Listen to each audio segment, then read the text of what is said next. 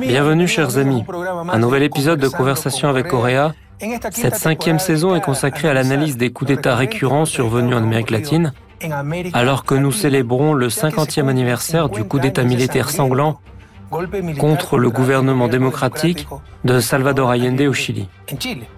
Cela s'est passé le 11 septembre 1973, alors que pour la première fois, un gouvernement communiste était arrivé au pouvoir démocratiquement. Bien entendu, cela a commencé par une tentative de déstabilisation du pays jusqu'à ce que l'attaque finale soit portée avec le coup d'État militaire criminel sanglant d'Augusto Pinochet. Comme toujours, nous accueillons un invité très spécial qui fait déjà partie de l'histoire de l'Amérique latine, Evo Morales Aima. Juan Evo Morales Aima, président de l'État plurinational de Bolivie, du 22 janvier 2006 au 10 novembre 2019. Bienvenue et merci infiniment de participer à mon émission. Merci beaucoup, Raphaël. Je suis très heureux. C'est une joie immense de se voir, de discuter, d'écouter un économiste très expérimenté. Et à part ça, je suis quelqu'un de bien. D'engager une réflexion profonde. Ta présidence a été historique. C'était la première fois dans l'histoire bolivienne qu'un président indigène accédait au pouvoir dans un pays à la population majoritairement indigène. Un président de nationalité aymara a fait triompher la justice après tant de siècles d'exclusion. Un président venant d'une extrême pauvreté qui, ayant à peine terminé sa scolarité, a dû travailler pendant cinq ans. Bien sûr, c'était un événement historique et à mon avis, c'était un exemple et une source d'inspiration pour nous tous. Je connais les indicateurs, je connaissais les indicateurs macroéconomiques de ton gouvernement. Ils étaient les meilleurs au monde en termes de stabilité, de réserve, de contrôle de l'inflation. La Bolivie était l'un des pays d'Amérique du Sud à la croissance la plus rapide, au-dessus de la moyenne sud-américaine. Sous ton gouvernement, la croissance était de 5% par an. Il y avait une pauvreté extrême, plus qu'une pauvreté extrême, la misère. Un niveau de pauvreté ne garantissant même pas la reproduction de la vie dans notre chère Bolivie, si riche en ressources naturelles, atteignant 36,7%, soit près de 37% de la population. C'est-à-dire que sur 10 Boliviens, près de 4 vivaient dans une extrême pauvreté. Ils vivaient en dessous du seuil de pauvreté. Et avec Evo Morales, ce chiffre est tombé en dessous de 17%. Et malgré tous ces succès aux élections de 2019, Evo, tu as gagné, mais tu n'as obtenu que 48% de vote. Sincèrement, avec ces indicateurs, tu aurais dû gagner avec 100% des voix. Qu'est-ce qui nous arrive? Que s'est-il passé? Quelles erreurs ont été commises? Quel est le problème des latino-américains? Pourquoi, lorsque nous voyons un gouvernement aussi extraordinaire, nous le rejetons? Tu as été élu trois fois, mais la quatrième fois, tu le méritais aussi. Et le soutien de la majorité, mais tu n'as pas obtenu ce soutien minimum de 50%. Mon erreur a été d'écouter les forces bolivariennes au gouvernement qui m'ont convaincu d'organiser un référendum pour permettre la réélection du président en vertu de la Constitution. Finalement, cette décision d'organiser le référendum pour modifier la Constitution m'a valu toute une campagne contre moi. J'ai commis une erreur. Mes camarades ont tenté de me convaincre de supprimer la limite du nombre des mandats, non seulement pour le président, mais aussi pour les maires et les gouverneurs. Avec cela, on aurait gagné 60 à 70% des voix, alors que le résultat a été 51% contre 49% Selon des sondages organisés par les partis de droite, on devait obtenir 24-25% des votes. alors qu'en réalité, on en a eu 49 Là, je me suis mis à réfléchir à un éventuel successeur, mais les juristes m'ont proposé de saisir la Cour constitutionnelle qui a finalement accédé à ma demande. À mon avis, cela a été mon erreur la plus importante.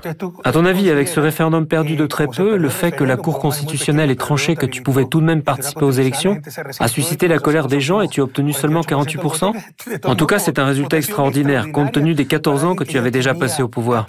Mais je pense qu'il était vraiment incohérent de proposer d'annuler uniquement la limitation du nombre de mandats présidentiels. Évidemment, si je crois que la possibilité d'être indéfiniment réélu donne un meilleur moyen d'action au peuple, c'est le peuple qui pas un fonctionnaire derrière son bureau. Il s'agit de la possibilité de présenter sa candidature pour un nombre illimité de fois sous réserve d'un suffrage universel. Si cela est acceptable pour les présidentielles, il faut que cela le soit aussi pour les élections des gouverneurs et des maires. Oui, c'était une erreur lors de la dernière étape, lors de la campagne présidentielle, après l'établissement des listes des candidats par parti. Un autre candidat a fait son apparition, Xi, natif de Corée du Sud. Les avis des ministres ont été partagés. Légalement, constitutionnellement, il ne pouvait pas être candidat. Cependant, certains ministres ont dit que Xi pouvait voler des voix à la droite, mais pas à notre parti. Un candidat religieux, chrétien, bon orateur, j'ai respecté la décision des ministres parce que c'était un obstacle que nous pouvions contourner légalement, constitutionnellement. Mais c'était un mauvais calcul politique, pour être franc. En tout cas, avec ces résultats, selon le système politique bolivien, tu as obtenu suffisamment de voix pour remporter l'élection au premier tour. Mais comme tu n'avais pas dépassé la barre des 50%, la communauté dite internationale, ou surtout Luis Almagro de l'Organisation des États américains, n'a pas reconnu ta victoire et a commencé à faire courir des rumeurs selon lesquelles il y avait eu fraude. La mission d'observation a présenté un rapport. Incroyable. Ils ne comprenaient pas quelle était la situation en Bolivie. Ils ne comprenaient pas que la tendance pouvait changer après le décompte des bulletins dans les zones éloignées de la Bolivie, où l'on soutient beaucoup Evo Morales. Quant à la droite bolivienne, qui n'a pas l'esprit démocratique, quand elle gagne, c'est vive la démocratie. Dès qu'ils perdent, ils crient tout de suite au bourrage des urnes et sont capables d'user de tous les moyens jusqu'à monter un coup d'État. Avec la sérénité que donne le temps, la distance, où est l'erreur à ton avis? Comment aurais-tu pu agir autrement? Premièrement, le 10 novembre, pour moi, c'était la patrie ou la mort. On a envisagé une rencontre avec des représentants du Comité national de coordination pour le changement qui intègre tous les mouvements sociaux boliviens. Le lundi suivant, nous avons pu reprendre le contrôle du bâtiment de la résidence, la Casa Grande del Pueblo. On a tenu une conférence de presse. Notre état d'esprit était la patrie ou la mort. Le dimanche matin, on a vu des K-8, des avions d'entraînement et de combat survoler les endroits où les gens tentaient d'empêcher le blocage des routes.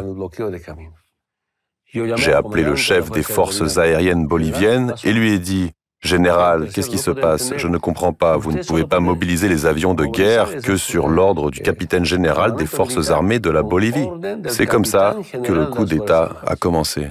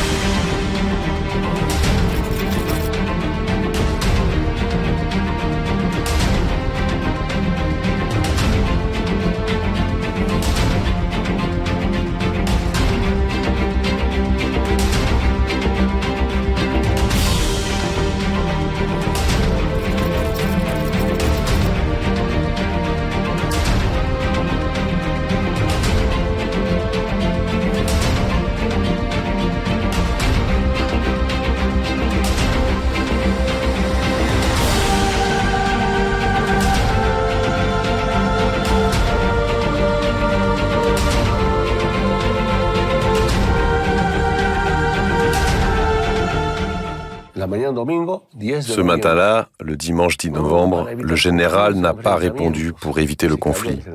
Vers 10 heures du matin, il nous a envoyé une lettre pour nous dire qu'on nous prenait notre avion présidentiel, l'avion du ministère des Affaires présidentielles.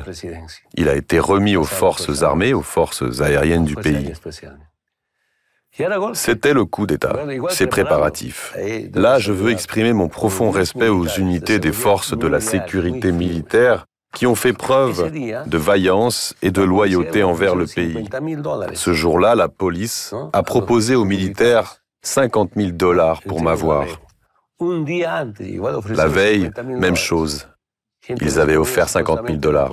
C'était des gens qui prétendaient être policiers. Tout était prévu pour le jour suivant. À 13 ou 14 heures environ, un groupe de ministres est venu chez nous, parmi eux la présidente du Sénat, Adriana Salvatierra. Elle a dit, c'est un coup d'État.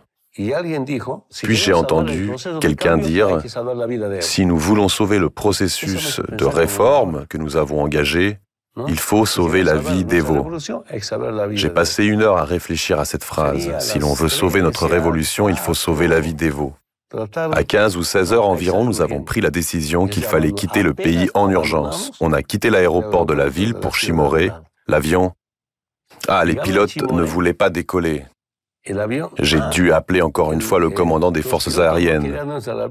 Qu'est-ce qui se passe? Vous allez avoir des problèmes avec la loi. Mais il a répondu que tout allait bien, que les pilotes pouvaient décoller, qu'il n'y avait pas d'interdiction. L'avion a tout juste pu partir, parce qu'on m'avait dit, si l'on veut sauver la révolution, il faut sauver la vie d'Evo. C'est ce que je pense maintenant. Je m'en rends compte.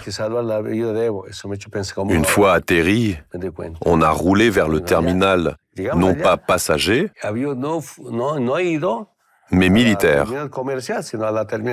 Je ne lisais plus les messages. J'ai dit au pilote, Colonel, allez au terminal passager. Quand il fermait la porte, j'ai vu 10 ou 15 voitures rouler à toute vitesse sur le tarmac. Les gens voulaient me prévenir qu'on envisageait de me kidnapper.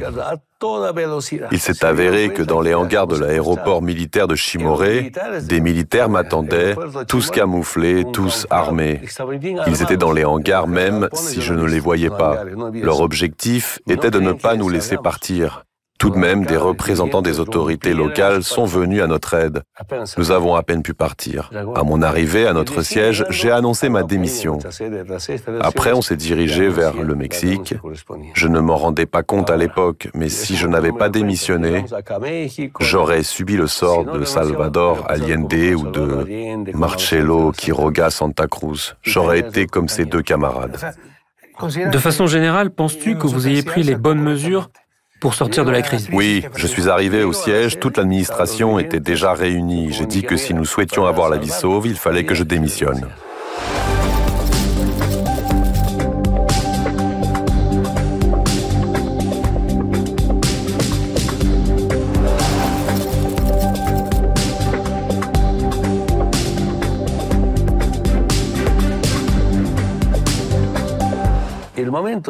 Ensuite, je me suis dirigé vers la salle de presse avec cette idée en tête. Bon, je gouvernerai le pays d'ici. Je ne voulais pas annoncer ma démission. En l'absence des journalistes, j'ai même dit à mes collègues, je suis à Cochabamba, avec mon peuple, je vais gouverner le pays. Mais ensuite, j'ai pensé à Kadhafi. Kadhafi s'est enfui, il était en fuite. Comment a-t-il fini sa vie? Nous ne savons toujours pas où se trouvent ses restes. Nous avons engagé la bataille premièrement grâce à l'intervention argentine et mexicaine. Elle nous a sauvé la vie.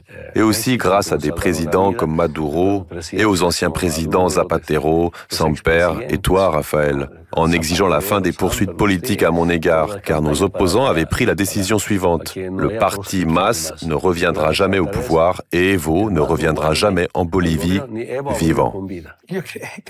Ils croient en une démocratie restreinte dans laquelle ils ont le droit de choisir des opposants faciles à vaincre. S'ils sentent qu'il y a un risque d'être battu par quelqu'un, ils le mettent tout de suite hors la loi. On connaît le manuel. Aujourd'hui, il serait difficile d'imaginer Bon, en tout cas, ne jamais dire jamais, surtout en Amérique latine, où tout ce qui est impossible devient probable. Aujourd'hui, il est difficile d'imaginer un coup d'État traditionnel comme celui des années 70 où Pinochet a bombardé le bâtiment du gouvernement et s'est emparé du pouvoir. Mais on voit des coups d'État dits militaro-civils. Pourquoi cet euphémisme Parce que ce sont des civils qui en sont les moteurs, la soi-disant opposition démocratique. Et tout de même, ce sont les forces armées et les structures de force en général qui jouent le rôle décisif et qui déterminent quelle sera la partie qui gagnera. Tu as été trahi par les forces armées et par la police nationale et cela a déterminé le résultat des tentatives de déstabilisation en faveur de ceux qui détiennent la force, pas de ceux qui ont raison. On aurait pu éviter cela grâce à des organisations régionales garants de la démocratie. En 2008, il y avait l'UNASUR pour cela. Mais en 2019, l'UNASUR n'existait plus. C'est précisément à cet effet qu'on l'avait supprimé. Mais il y avait l'OEA sous le commandement d'Almagro. Quel rôle a-t-elle joué? Nous le savons bien sûr, rappelons-le à nos spectateurs. Comme l'UNASUR nous manque, ce n'est pas uniquement le fait que l'organisation ait déjoué le coup d'État de 2008. À l'époque, il y a eu un problème dans les relations entre le Venezuela et la Colombie. Les chefs des États de l'époque étaient Chavez et Uribe. On a réglé le problème à huis clos sans que les États-Unis, ni pire, l'OEA, ne soient intervenus. Je suis toujours étonné d'une résolution aussi rapide.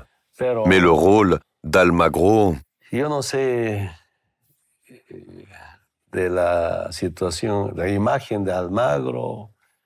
un type qui ne se respecte pas lui-même.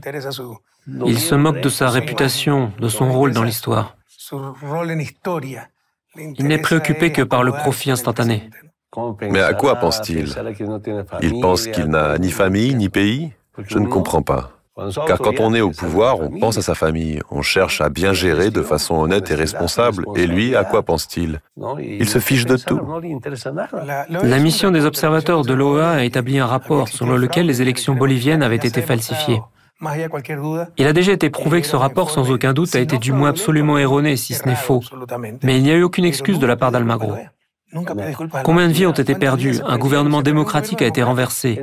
La succession démocratique en Bolivie a été interrompue. Que dit le rapport si l'on a remporté 80-90% dans un canton ou une province, c'est une falsification. Ils ne connaissent pas la Bolivie. Lors de la campagne présidentielle de Luis Arce et de David Choquehuanca, on a eu une très bonne rencontre avec les électeurs de ma circonscription. Imaginez 97%. Tu es venu chez nous à ce moment-là. Résultat, 97% des votes. J'ai eu 98% à Orinoca. C'est mon canton de naissance. 99,28%. Est-ce une fraude? C'est confirmé par les documents. Même en 2017, les États-Unis ont exigé que je renonce au quatrième mandat. Notre mouvement politique, MAS IPSP, a dès le début inquiété l'Empire américain. Sans le coup d'État, on se serait déjà retiré de l'OEA. Nous n'en avons pas besoin. À quoi sert-elle? C'est inévitable. Tôt ou tard, il nous faudra repenser le rôle de l'OEA. Le fait que Washington tranche les problèmes de la Bolivie est une absurdité inadmissible au XXIe siècle.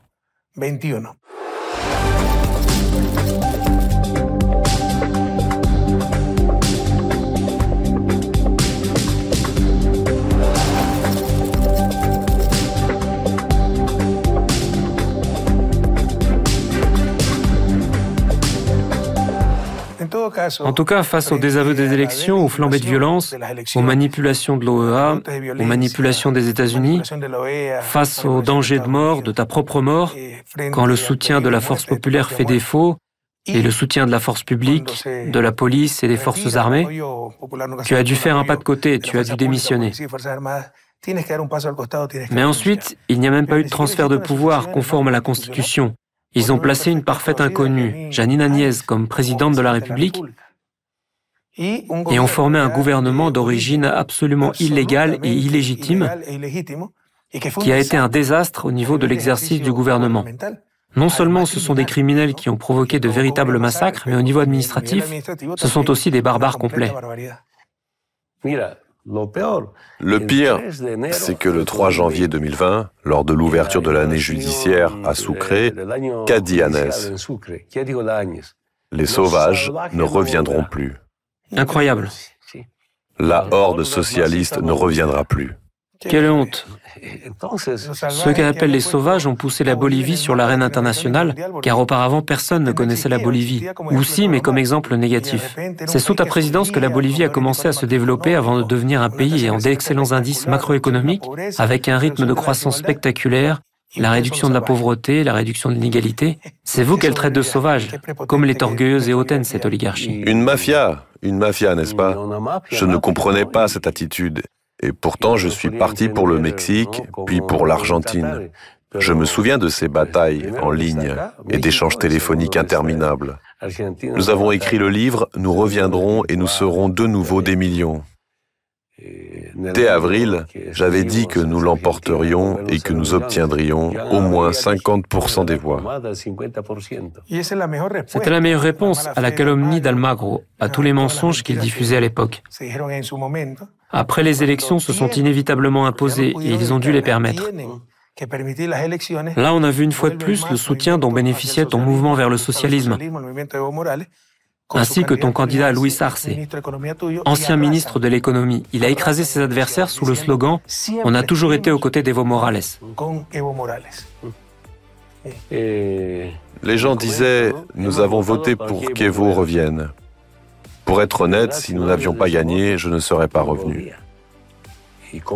Ils ont paralysé toutes les grandes industries que nous avions construites. Production durée de ciment, station de séparation des liquides. En septembre 2018, nous avons lancé notre première usine de potasse et de chlore à Uyuni, et nous avons commencé à en exporter avec une valeur ajoutée, ce que nous n'avions jamais fait auparavant.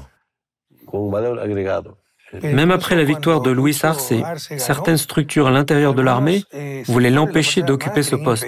ils envisageaient de poursuivre la politique des coups d'État. La femme de l'ex-ministre de la Défense faisait ses prières à l'église, implorant une junte militaire. Au nom de la démocratie. Oui, la junte militaire au nom de la démocratie. Raphaël, je vais te dire ce que je n'ai jamais raconté auparavant. En exclusivité pour Châteaudet. La passation de pouvoir a eu lieu le 8 novembre, un dimanche. Le 1er et le 2 novembre, c'est la Toussaint.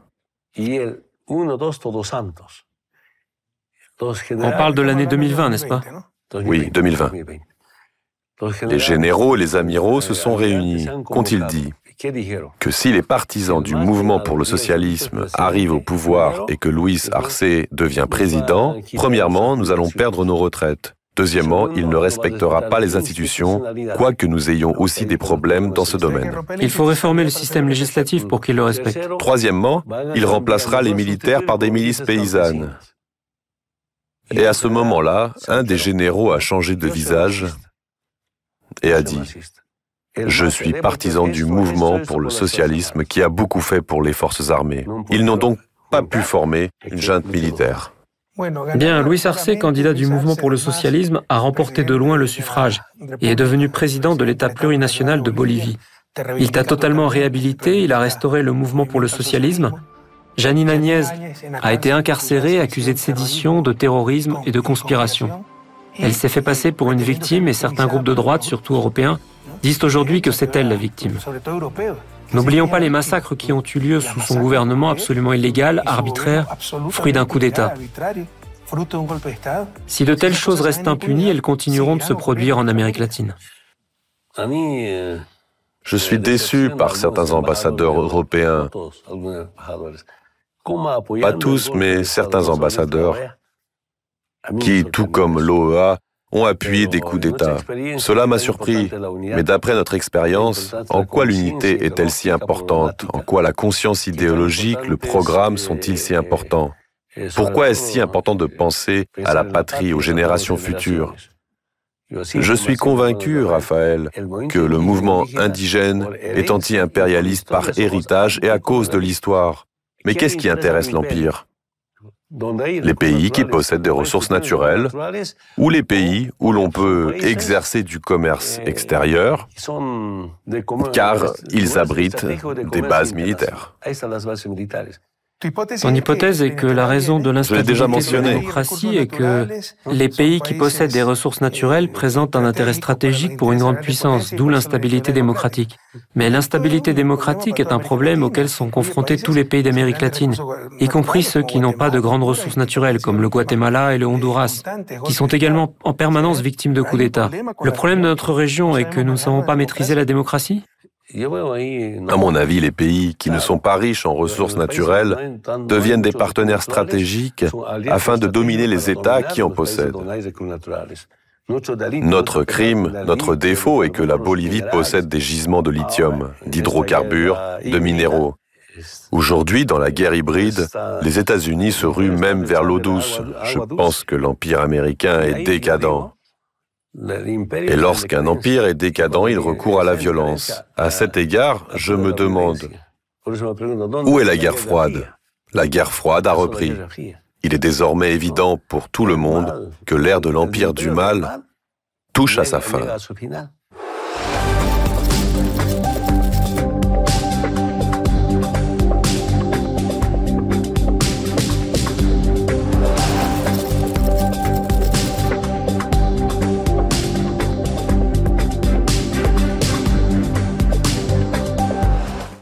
Économiquement, ils représentent une force. Il en va de même pour leur puissance militaire.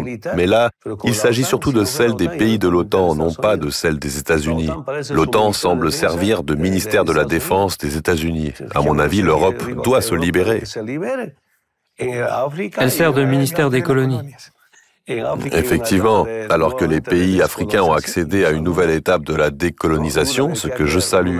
Avec Lula, nous soutenons de toutes les façons le développement de la coopération entre les pays d'Afrique et ceux d'Amérique latine. Une alliance Afrique-Amérique du Sud. La Bolivie soutient activement l'intégration de notre région. Nous avons terminé la décolonisation et nous nous dirigeons vers l'intégration pour assurer notre indépendance. C'est la voie que nous suivons. À mon avis, l'intégration peut effectivement contribuer un peu à la réduction de l'instabilité chronique en Amérique latine, à la défense des processus démocratiques. Cependant, objectivement, au sein des gouvernements progressistes, il y a aussi des conflits entre différents groupes à cause d'ambitions personnelles. Très souvent, ce sont des projets totalement personnels qui ont provoqué un coup d'État. Il est évident que presque inévitablement, tout gouvernement progressiste qui cherche à changer les choses en Amérique latine et à régler les problèmes dus à des siècles d'oppression, à son retard, etc., est confronté à de telles tentatives de déstabilisation. L'un des moyens possibles, ce sont des superstructures régionales comme l'UNASUR ou la CELAC. Merci, cher Evo, d'avoir participé à mon émission. Bonne chance à toi, bonne chance à la Bolivie, vive la Bolivie. Quant à nous, chers amis, on se retrouve dans le prochain épisode de notre émission Conversation avec Correa.